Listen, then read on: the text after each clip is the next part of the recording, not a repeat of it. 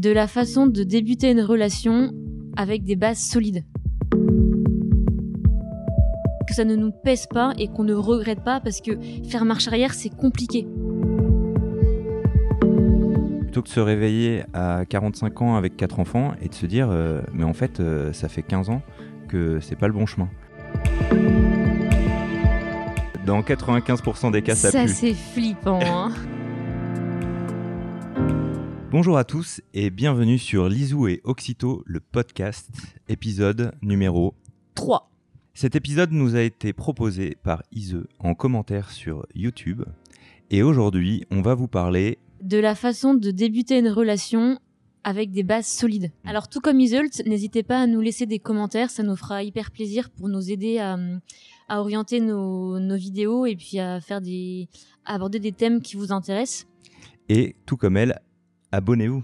Abonnez-vous. Ma première idée pour commencer une relation sur une base solide, c'est de ne pas la commencer en étant blessé. De la même manière qu'on ne court pas un marathon en ayant une jambe cassée, euh, si vous êtes dans l'optique de vivre une relation heureuse et durable, si vous sortez tout juste d'une relation qui vous a broyé, c'est une très mauvaise idée de vouloir rapidement enchaîner sur la suivante. En fait, en sortant de cette relation, vous allez avoir euh, dans votre âme et dans votre, euh, dans votre psychisme un cocktail de, de douleurs et de souvenirs heureux qu'il faut laisser le temps d'apaiser et d'évacuer. Heureux ou malheureux.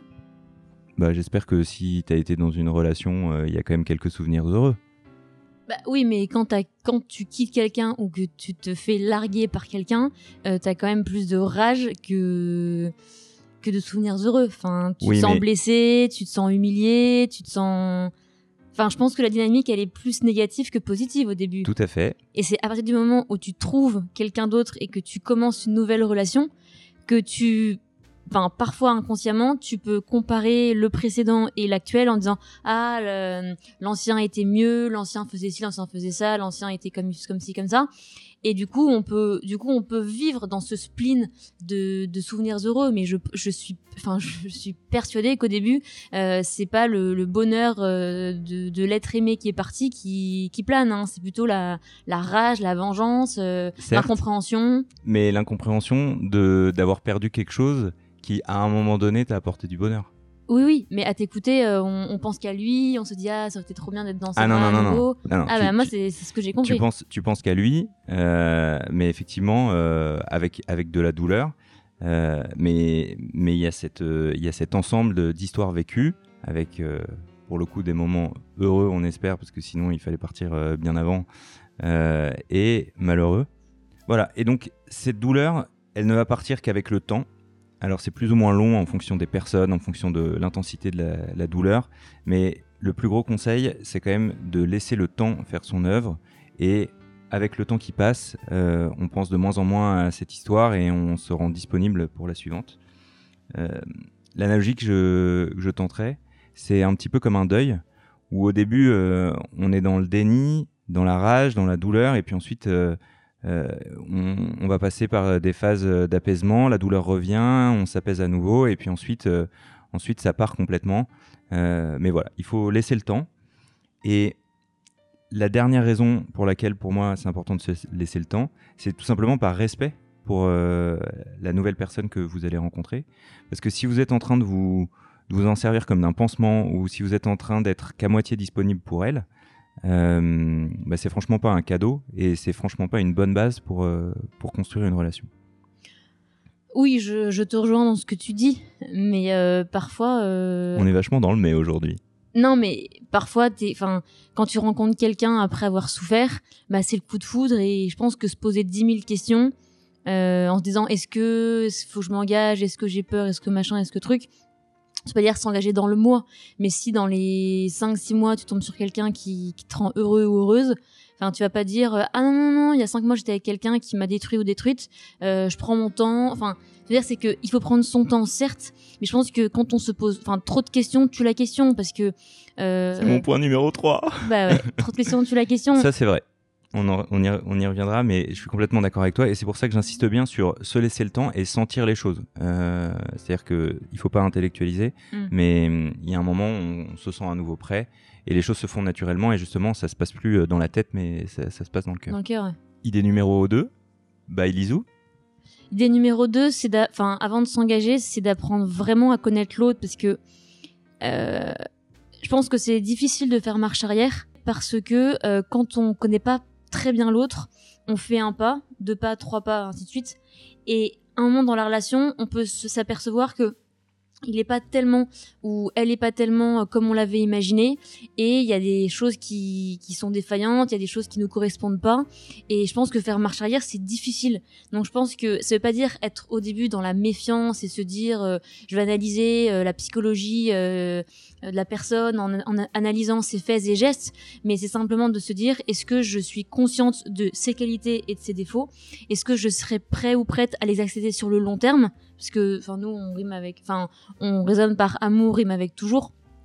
Voilà c'est vraiment notre on s'est marié pour ça d'ailleurs mais mais c'est vrai que voilà je pense que s'engager juste pour se dire euh, bon après je pense 25 euh, 30 ans on n'est plus dans cette dynamique là mais je me mets en couple pour euh, pour être comme tout le monde et tout je pense que c'est un peu une bêtise quoi mais voilà encore une fois je pense que il faut il faut vraiment connaître la personne euh, pas faire une colonne plus et moins, mais être conscient vraiment pour après que ça nous que ça ne nous pèse pas et qu'on ne regrette pas parce que faire marche arrière c'est compliqué. Mais du coup ça veut dire quoi? Ça veut dire euh, être conscient de ce qui est important pour toi et prendre le temps de exactement et également euh, voir des voir des amis bon avec le Covid en ce moment c'est compliqué mais rencontrer le ou la l'élu de son cœur avec d'autres gens donc je pense qu'il faut c'est important de de voir comment l'autre réagit avec, dans un groupe.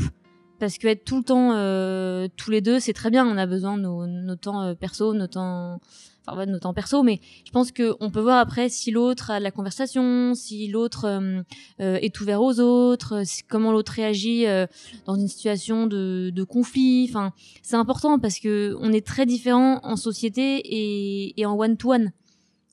Et on est également très très différents en société et au boulot et en famille. Mais, euh, mais ce que je veux dire, c'est que voilà, faut, faut être conscient de ce à quoi on s'engage. Parce que faire marche arrière, après, c'est douloureux.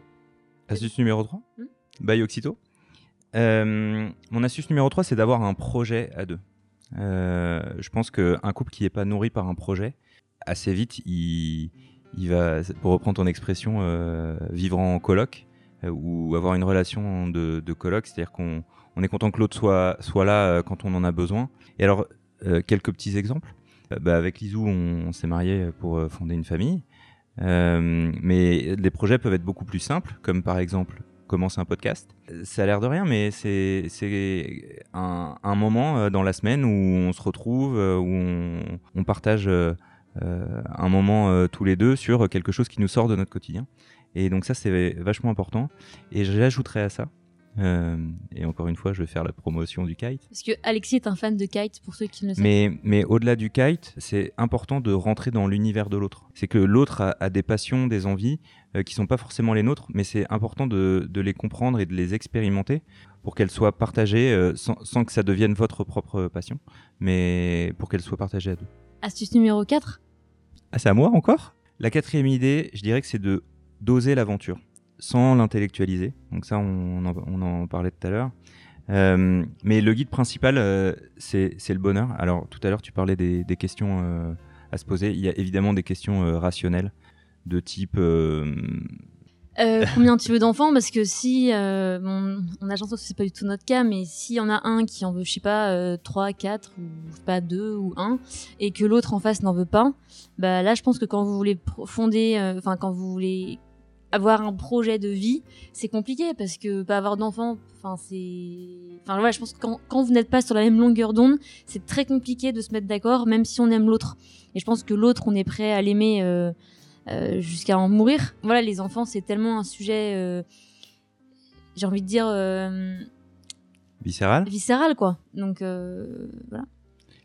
Euh, souvent, il y, a le, il y, a un thème qui revient très souvent, c'est celui de la, des différences de religion entre les deux. Mm ça, peut être quelque chose d'extrêmement compliqué à gérer, euh, justement quand on se projette dans l'éducation des enfants, laquelle on adopte, etc. Et puis le, lieu de vie, c'est-à-dire euh, la ville dans laquelle on habite, parce qu'on n'est pas forcément d'accord. voilà, voilà. Euh, quand on adore Paris et qu'on est amoureux ou amoureuse de Paris et que l'autre en face ne rêve qu'une maison en face de la mer. Ouais. En même temps, je dis que la scène, c'est sympa, quoi. Mais euh, c'est bien la preuve que la perfection euh, n'existe pas et qu'il faut essayer de trouver des terrains d'entente. Si on cherche l'ajustement parfait, euh, finalement, on va finir par se retrouver avec la personne en face de soi qui est sa copie. Et c'est pas très enrichissant, ça. Et en parlant d'intellectualiser, je voudrais vous donner mon petit tips fait sur mes propres statistiques. Souvent, quand il y en a un des deux qui dit à l'autre j'ai besoin de faire une pause pour réfléchir. Euh, dans 95% des cas, ça, ça c'est flippant. Hein. et donc, on en revient à l'intellectualisation. La pause pour réfléchir, en général, elle, elle n'augure rien de bon. Euh... Elle se solde très souvent par un échec. Grosso modo, à partir du moment où il y a besoin de prendre du temps pour euh, intellectualiser la relation, c'est pas qu'une histoire de sentiment, mais où on n'est plus dans un flow où on se dit, ok, cette relation, elle me fait du bien, elle me fait grandir, elle me fait avancer il y a quelque chose qui va pas. Tu peux, tu peux annoncer l'astuce numéro 5 et je pense que l'astuce numéro 5 pour commencer euh, des ah, as trouvé une? relation euh, sur des bases solides, euh, c'est de pas avoir peur de l'engagement. Eh bah oui, mais c'était mon numéro 5 aussi. Ah bah désolé. c'est la c'est de pas avoir peur de l'engagement parce que c'est sûr que quand on s'engage avec quelqu'un, c'est pour le meilleur et pour le pire. On espère pour le meilleur quand non, même. mais d'accord, mais à l'église ou à la mairie, enfin à la mairie ou à l'église, tu, tu signes pour ça quand même. Hein. Donc voilà, et je pense que l'engagement, enfin le non-engagement, ça peut bien, évidemment freiner beaucoup de choses, mais voilà, savoir s'engager et, je pense que pour commencer une, relation sur des bases solides, eh bien, on en revient au podcast qu'on avait déjà traité, c'est la confiance. C'est-à-dire que la confiance, c'est la base, parce que si on fait pas confiance à l'autre, bien sûr que parfois il y aura des situations dans lesquelles on sera pas d'accord ou et on va peut-être même se disputer, on va peut-être même ne pas se comprendre, se pouvoir se blesser. Mais en fait, sans confiance, on fait rien dans la vie. Alors, pour rebondir sur ce que tu disais, euh, j'ai quelque chose qui est vraiment du même ordre, mais qui est pris euh, sous un aspect complètement différent. C'est le fait d'accepter de se tromper. Et hum, grosso modo, c'est ce que tu disais tout à l'heure. C'est une fois qu'on est engagé, euh, ça peut être difficile d'arrêter, mais on peut se trouver plein d'excuses pour ne pas arrêter une relation qui est bancale. Pas, envie de blesser l'autre parfois, hein, tout simplement. ça peut être la peur de se retrouver seul. Mais il vaut mieux se poser euh, les bonnes questions et encore une fois euh, sans intellectualiser, mais juste sentir les choses euh, tôt et se dire non mais en fait ça va nulle part, plutôt que de se réveiller à 45 ans avec quatre enfants et de se dire mais en fait ça fait 15 ans que c'est pas le bon chemin. C'est quand même flippant. Hein. Bah, c'est une réalité. D'où l'intérêt de bien réfléchir avant de s'engager. Après, quand c'est limpide, c'est limpide. Hein, donc c'était Oui, après, c'est un peu évident ce que je veux dire, mais il faut, il faut à la fois pas trop intellectualiser, mais il faut en même temps euh, être sûr de soi. Enfin, on se marie pas juste parce qu'on a, je sais pas, 25, 30, 35 ou 40 ans et qu'on veut se caser et qu'on qu'on fuit la solitude parce que c'est sûr qu'être seul c'est très difficile. Mais c'est vrai que une fois qu'on a trouvé l'âme sœur, il faut faut pas juste se marier parce que elle rentre dans euh, plusieurs cases. Et euh, parce qu'après. Bah, si c'est juste des cases, c'est pas l'âme sœur. Oui, mais on est quand même dans une société où il faut euh, la performance. Voilà, c'est l'obsession du siècle, la performance. Et, euh, et, je pense que si on, on, cherche toutes les cases, en fait, on les remplit pas parce que parce que personne n'est parfait. Donc, euh, et je pense aussi que une fois qu'on est engagé, ce qui est beau, c'est de, de se faire progresser l'un l'autre. Et comme tu dis, avec humilité, accepter qu'on puisse se tromper. Et euh, la base surtout d'une relation, euh, la, la, base, enfin les bases solides, c'est ça commence vraiment par euh, le pardon le pardon, la confiance et la gratitude. Et peut-être pour conclure cet épisode, euh, je dirais que effectivement, euh, c'est hyper euh, intéressant ce que tu as dit parce que on, est une rencontre de personnes imparfaites qui ont à s'ajuster, mais grosso modo, peut-être que le témoignage qu'on peut faire, c'est que on a senti, c'était limpide comme tu disais, que notre engagement il était fait euh, pour être. Et euh, c'est peut-être un peu bateau de, dire ça. Et, peut-être que si vous écoutez ce podcast et vous vivez, euh, vous avez vécu des relations très douloureuses, vous vous dites bah c'est pas possible.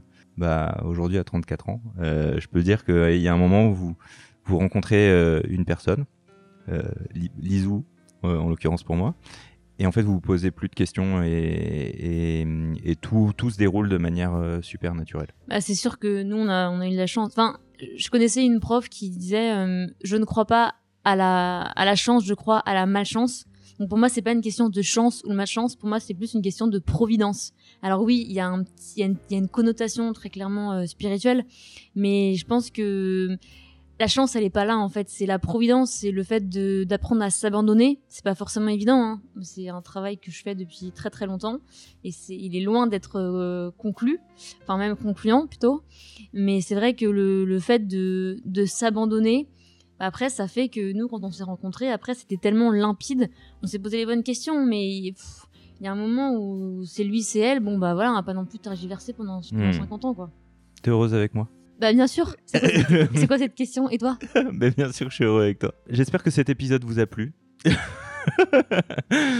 Surtout, euh, n'hésitez pas à venir sur YouTube mettre en commentaire euh, quels autres thèmes vous voudriez qu'on aborde. Mettez des petits pouces bleus en l'air, ça nous fait toujours hyper plaisir. Euh, Abonnez-vous. Et à bientôt pour un prochain épisode. Ouais.